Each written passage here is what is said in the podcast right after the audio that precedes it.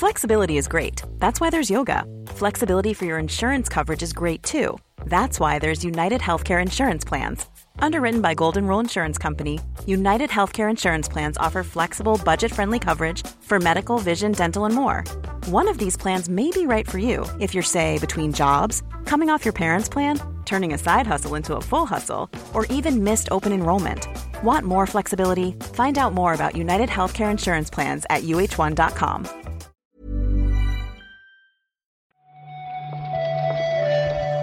Buenos días, bienvenidas, bienvenidos a esta nueva recarga activa. Hoy toca la del 30 de junio, que es miércoles, y estaba mirando a ver si había alguna noticia de última hora, si Sony se había animado a anunciar lo que creo que todos sabemos, pero todavía no. ¿Qué tal, Marta? Bien, bien. Eh, no lo ha anunciado, pero nosotros lo vamos a dar como noticia, ¿no? Sí, ¿no? No dejes para la recarga de mañana lo, lo que pueda recargar hoy. Pues recarguemos, recarguemos.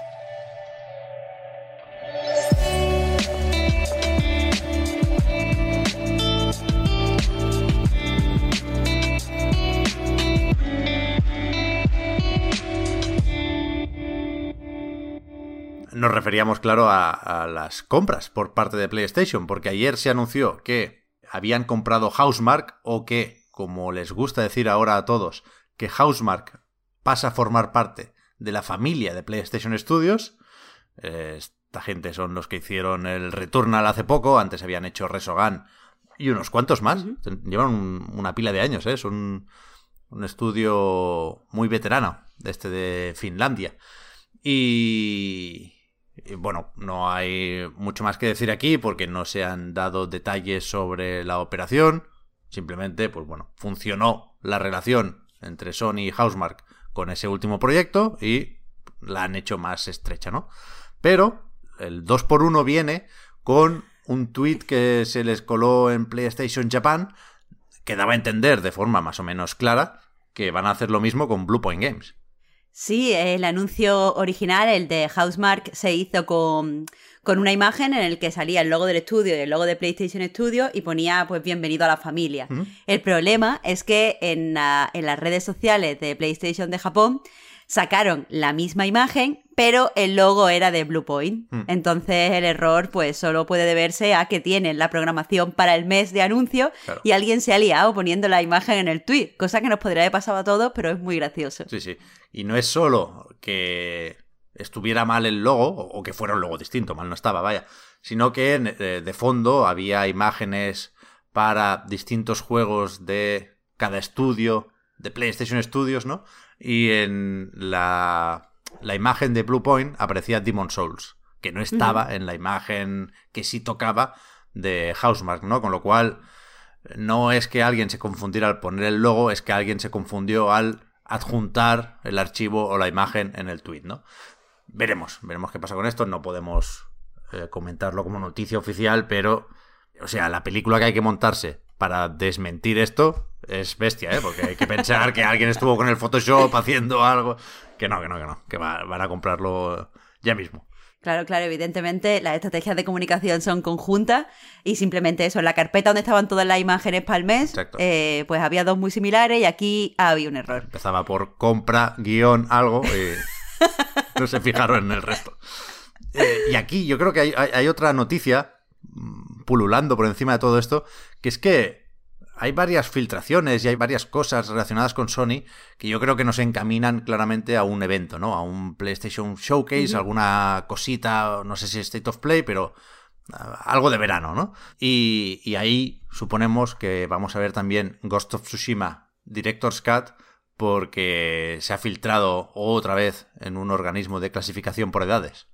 Hay que ver, ¿eh? Eh, están los organismos de clasificación por edades reventando las estrategias comunicativas de, de casi todos los estudios, ¿eh? Al final nos enteramos siempre por eso.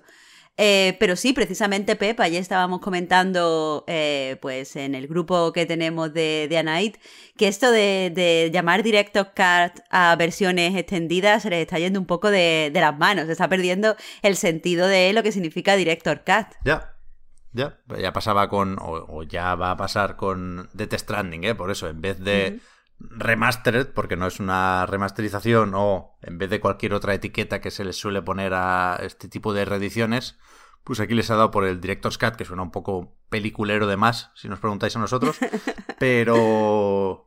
Claro, es que aquí también puede haber dos por uno, porque se venía hablando últimamente de una expansión eh, para Ghost of Tsushima que se llamaría Ghost of Ikishima, que es otra isla de, de Japón, y, y veremos qué pasa, porque es verdad que, este Director's Cut del Tsushima aparece listado para PlayStation 5 y PlayStation 4. Con lo cual, no, sería solo una versión con más mejoras técnicas en la nueva consola, sino que en principio debería añadir algo de contenido que podría ir por ahí.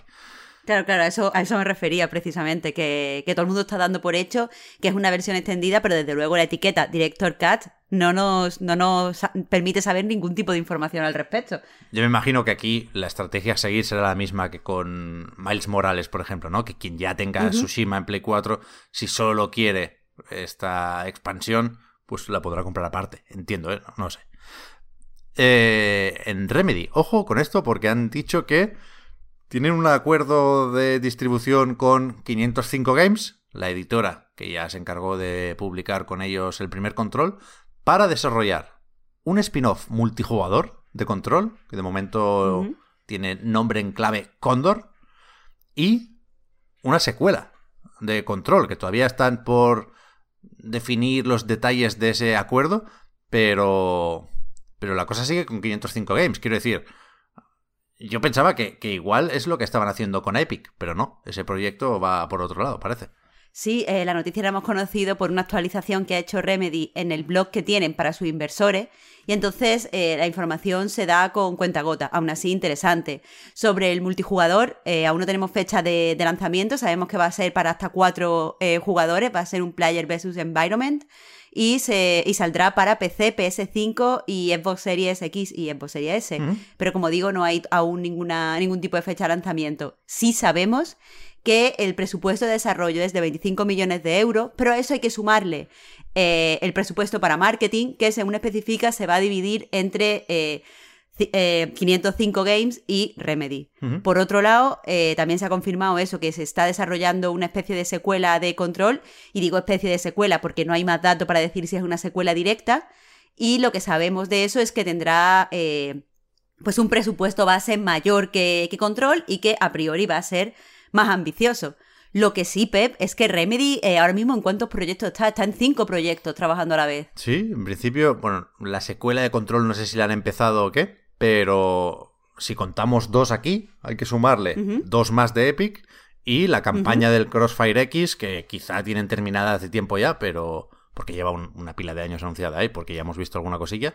Pero sí, sí, me suena a poco 25 millones, Marta, pero es verdad que el, que el control original ya fue bastante barato entre, comillas. Sí, eh, al parecer el control original costó alrededor de 30 millones y lo que no he sabido ver es si en esos 30 millones está ya incluido parte del marketing, que puede ser, ¿eh? ¿Mm? Bueno, pagó un buen pico también Epic por la exclusividad en, su tienda digital, que también conocíamos los detalles de esto.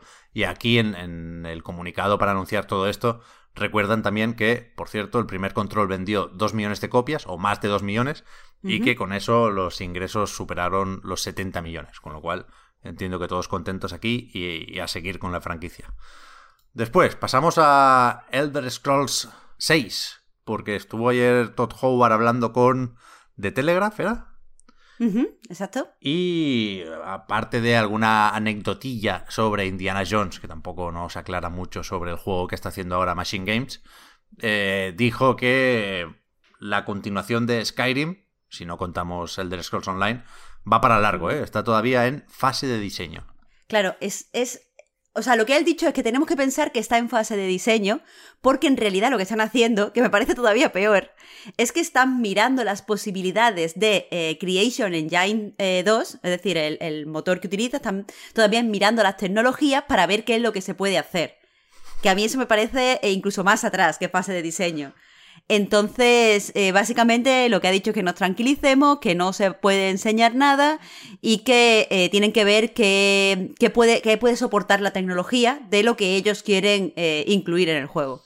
Ya, no sé qué nos dice esto sobre Starfield, ¿no? Que es el primero que utiliza esta nueva versión del motor de Bethesda y no sé, yo creo que ya deberían tener claro lo que se puede hacer y lo que no, ¿no? Pero, pero claro, es que según han especificado, están eh, muy metidos ahora mismo en el desarrollo de Starfield y eh, que todos los, eh, los motores, cuando se desarrollan para, cuando se usan para un juego específico, se le añaden una especie de, adiciones que, que, se desarrollan específicamente para lo que requiere ese juego. Y el problema es que están viendo las adiciones que necesitan para pa The Elder Scrolls 6, pero vamos, que esto ya tendrían que haberlo hecho en estos tres años, ¿no? Los mods. Bueno, poco a poco. Es complicado Starfield y que, que se miren bien el, motor, ¿eh? En Bethesda, que si no después pasa lo que pasa. Bueno, es verdad, verdad. Todavía queda para el 11 del 11 del 22. Y para terminar, tenemos una noticia más o menos curiosa, o una información curiosa, porque ha publicado Nintendo un, un documento, una especie de anuario CSR Report. No recuerdo ahora las siglas, pero es algo de responsabilidad social corporativa o algo así, ¿no? Y, y más allá de explicar sus buenas intenciones y de explicar un poco qué es Nintendo, por si alguien todavía no lo sabe, eh, nos gusta el dato este de los empleados, ¿no? Hay una especie de esquema o de gráfica que dice que en todo el mundo son 6.500 personas o 6.500 empleados trabajando en Nintendo. Sí, eh, alrededor del mundo eh, la compañía tiene 25 subsidiarios, es decir, tiene como 20, o sea, 27 sedes, disculpad. Y eh, bueno, pues eso tiene presencia básicamente en todos los continentes. A mí, y perdona que lo, lo tire un poco para, para mi terreno, Pep, pero a mí me ha llamado mucho la atención que, que la sede que tienen en Japón, hay, hay mm, algo menos de 500 mujeres y 2.000 hombres. Allí veo que no tienen que tener muchas eh, leyes eh, sobre la igualdad en el trabajo. Sí, yo me imagino que en Japón, claro, hay más desarrollo ¿no? de Nintendo. El, porcentaje de hombres y mujeres está más o mejor repartido en otras regiones, pero porque ahí también hay más marketing y PR, ¿no? Y supongo que, pues eso, que es más masculino lo, de, lo del desarrollo. Pero vaya, sí, sí. También debería haber más mujeres haciendo Splatoon 3. y bueno, a quien le interese el documento, se puede encontrar bastante fácil, eh, pues que se fije, por ejemplo, las eh, iniciativas medioambientales, porque son bastante interesantes. Evidentemente, esto es simplemente una un documento pues para decir lo fantásticos que son y las ganas que tienen de hacer cosas buenas, pero está muy guay ver, los proyectos que tienen para reciclar eh, pues consolas y el resto de hardware que, encuentran. Después Greenpeace suele estar poco de acuerdo en esto, pero, pero bueno, cada, uno barre para casa, ¿eh? evidentemente. Y nada, yo creo que está por hoy, ¿no? Sí, bueno, eh, recargar, hemos, hemos recargado y todo esto apuntando que para el viernes que tenemos Reload en directo. Es verdad, hoy que es miércoles, dos días faltan solo ya. Bueno, vale, vale. Sí, que esto ya está, Pep, esto ya está. Vamos, vamos para allá, a ver qué más sale hoy, os lo contamos mañana y nos volvemos a ver con, con eso, con las caras, con las webcams, el viernes. Gracias Marta por la recarga. Hasta mañana. Muchas gracias a ti, Pep. Hasta mañana.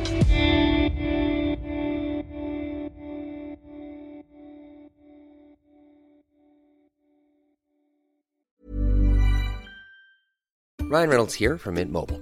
With the price of just about everything going up during inflation, we thought we'd bring our prices down. So to help us, we brought in a reverse auctioneer, which is apparently a thing. Mint Mobile unlimited premium wireless. Ready to get 30, 30, bit to get 30, bit to get 20, 20, 20, bit to get 20, 20, bit to get 15, 15, 15, 15 just 15 bucks a month. So, Give it a try at mintmobile.com/switch. slash $45 up front for 3 months plus taxes and fees. Promo for new customers for limited time. Unlimited more than 40 gigabytes per month slows. Full terms at mintmobile.com. Life is made up of many gorgeous moments. Cherish them all, big and small, with Blue Nile. Whether it's for yourself or a loved one, Blue Nile's unrivaled selection of expertly crafted fine jewelry and statement pieces help make all your moments sparkle. Blue Nile's experts are on hand to guide you, and their diamond guarantee ensures you get the highest quality at the best price. Celebrate a life well lived in the most radiant way and save up to 30% at BlueNile.com. That's BlueNile.com.